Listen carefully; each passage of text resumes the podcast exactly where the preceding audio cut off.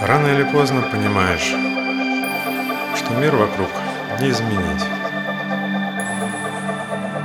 Но когда все иллюзии разрушены, можно начать строить одну ту самую великую иллюзию. Можно создать свой собственный мир. Мир того, чего не может быть. Котором будет чуть больше любви. Законы будут мудрее.